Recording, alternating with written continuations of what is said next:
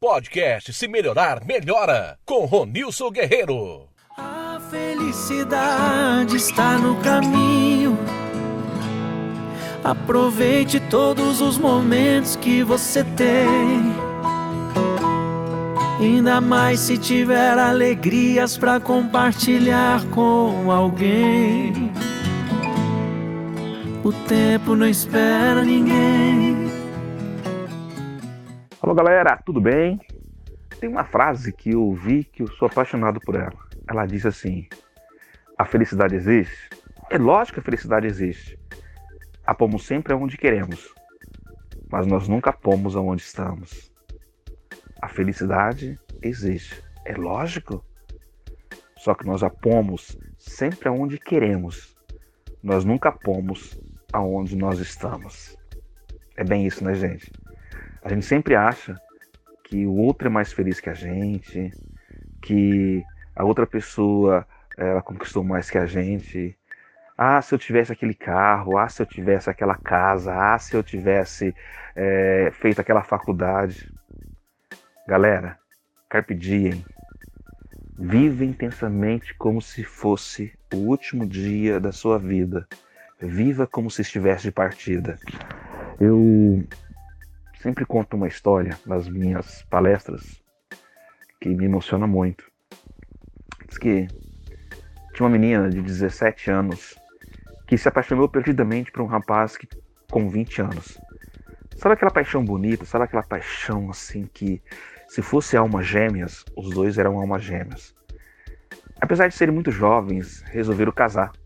E a família deu todo apoio. E diz a história que no dia do casamento daqueles jovens, aquele jovem casal, quando ela entrou na igreja vestida, com aquele lindo vestido branco, cantando a música, sabe aquela marcha nupcial. Quando ela entrou na igreja, bem no meio da igreja, assim, para a marcha nupcial. Aí o noivo pega o microfone sem fio e ele canta aquela música do Roberto Carlos que fala assim: eu tenho tanto para te falar, mas com palavras não sei dizer como é grande o meu amor por você. Eles se emocionaram tanto que ele começou a chorar e os dois se abraçaram.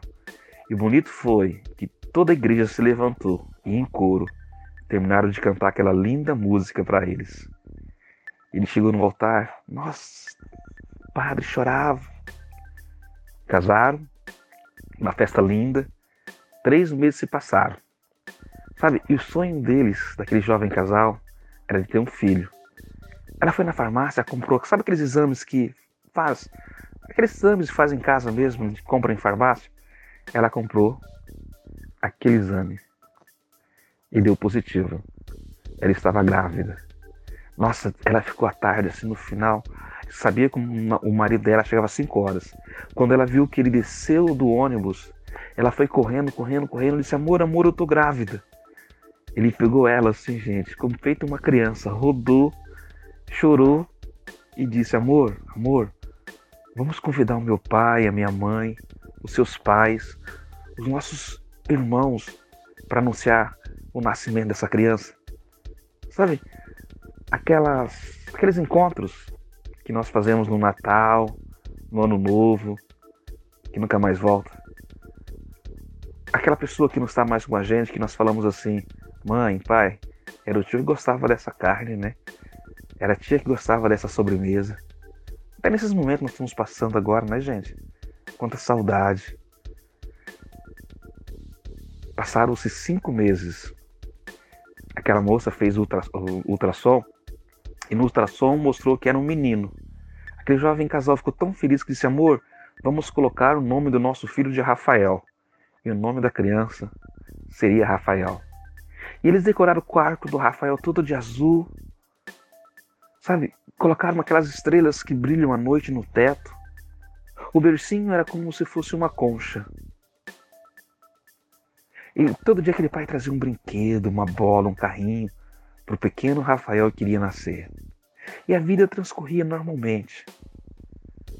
E a vida, gente, não espera para acontecer tempestade, né?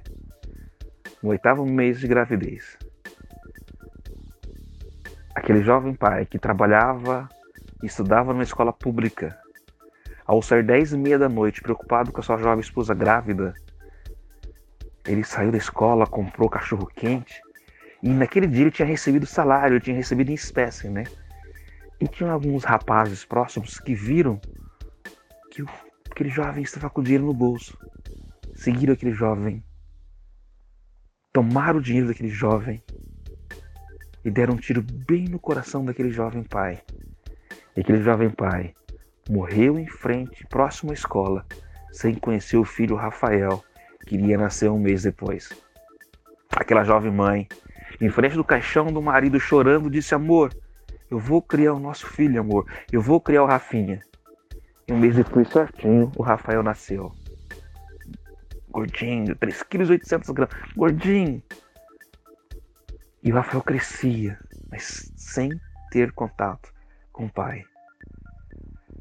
Ele brincava com os brinquedos que o pai tinha comprado quando ele estava vivo. Ele falava assim: Mãe, é papai que me deu? Sim, foi seu pai que te deu, Rafa. Mãe, cadê o papai? A mãe falava assim: Olha para aquela estrela que brilha no céu. É seu pai olhando para a gente. E a gravidez, e a, aquela criança crescia normalmente. Cinco anos, seis anos. Com nove anos de idade, o Rafael chegou em casa tremendo, tremendo, tremendo, tremendo. Mãe, eu tô com febre. A mãe colocou o Rafael no carro, levou até o posto de saúde. No posto de saúde fizeram os exames, refizeram os exames. Levaram de ambulância para a Santa Casa de Campo Grande. Lá os médicos fizeram outros exames. Chamaram aquela jovem mãe e disse: Minha senhora, a notícia não é boa. Infelizmente, seu filho Rafael tem um tipo de leucemia incurável. Seu filho tem apenas mais seis meses de vida. Aquela mãe chorou, chorou, chorou, chorou. E disse: Doutor, eu dou a minha vida pelo meu filho. Doutor, eu amo meu filho, não faz isso comigo, por favor. Eu perdi meu marido anos atrás um assassinato, doutor. O médico, eu entendo, senhora, mas eu não posso fazer nada. Aquela mãe chegou próximo, chegou bem pertinho do filho, secou os olhos e disse: Rafa, amor da minha vida, diz para sua mãe, meu filho, o que, que você quer ser quando você crescer? O que, que você quer ser, meu filho, quando você se tornar um hominho? Aquela criança disse: Mamãe, eu quero ser bombeiro, mamãe. Eu quero ser bombeiro. Aquela mãe saiu chorando daquele hospital, gente. Desesperada e andando na rua, encontrou um prédio do corpo de bombeiro. Aquela mãe entrou no, naquele, naquele prédio, entrou e encontrou um simples soldado, um simples sentinela. Aquela mãe se jogou aos pés daquele soldado e disse assim: Soldado, Contou toda a história de soldado. Será que você não pode, após o seu expediente, 5 horas da tarde, ir lá no hospital, só para o meu filho ver um bombeiro de perto? É o sonho dele. Será que você não pode fazer isso? Aquele bombeiro olhou bem nos olhos daquela mãe e disse: Não, não, minha senhora. Eu posso fazer muito mais pelo seu filho. Eu posso encantar essa criança. Aquele simples bombeiro foi até o comandante do corpo de bombeiro, contou a história para o comandante. O comandante pegou o telefone, ligou para o hospital, conversou com a equipe médica, marcaram um dia, levaram o Rafael até o corpo de bombeiro. Colocaram uma roupa de bombeiro feita especialmente para ele. Colocaram. Tem uma trajetória, sabe uma, uma escrito assim, soldado Rafael. Colocaram bonezinho de soldado na cabeça dele e colocaram ele assim, gente, próximo do corpo de bombeiro, convidaram ele para entrar num carro. Ele começou a andar no pátio. O Rafael vibrava, o Rafael vibrava, ele sentia que era um bombeiro de verdade. Gente, o Rafael não viveu seis meses. Ele teve uma sobrevida de dois anos. Cara, ele foi lá, mascote do dia do bombeiro. Ele desfilou junto com os bombeiros. Ele era referência. Só que chegaram dois anos. O Rafael voltou a ter febre. O Rafael voltou a tremer. O Rafael voltou para o hospital, porque os remédios não funcionavam mais. Passou uma enfermeira, viu aquela pequena trouxinha de gente que perdia a batalha pela vida, lembrou daquele bombeiro. Ligou para ele e disse: Olha, venha visitar o Rafael, porque de hoje não passa, ele está muito fraquinho. Venha visitá-lo, venha. Aquele bombeiro, mais uma vez, surpreendeu e disse: Não, não, enfermeira, eu posso fazer muito mais por essa criança. Eu posso fazer muito mais por você. Eu posso surpreender. Avisa aí no som do hospital que nós iremos chegar com quatro viaturas do Corpo de Bombeiro, com a sirene ligada, fazendo o maior barulho. Não é incêndio, não é fogo, não é nenhuma tragédia. é uma homenagem que nós iremos prestar a um soldado nosso. Bem às duas horas da tarde, bem aí na Santa Casa de Campo Grande. Quatro viaturas do corpo de bombeiro entraram com a sirene ligada, fazendo o maior barulho. Pais, o que está acontecendo? Com a sirene ligada, colocaram a escada bem no quarto andar, bem na janela onde estava internado o Rafael. Dezesseis soldados subiram pela escada, pularam pela janela, deram-se as mãos ao redor da cama do Rafael e disse: Rafa, você é o nosso soldado heróico. Rafa, nós amamos muito você. Rafa, você, você fez a diferença para nossa corporação. Nós não queremos esquecer tão bravo guerreiro você foi para cada um de nós. Rafael virou e perguntou: Eu sou bombeiro, tio? Cara, um dos melhores, hein? Uma lágrima caiu dos olhos do Rafael e ele disse: Obrigado, tio. E ele fechou os olhos e morreu.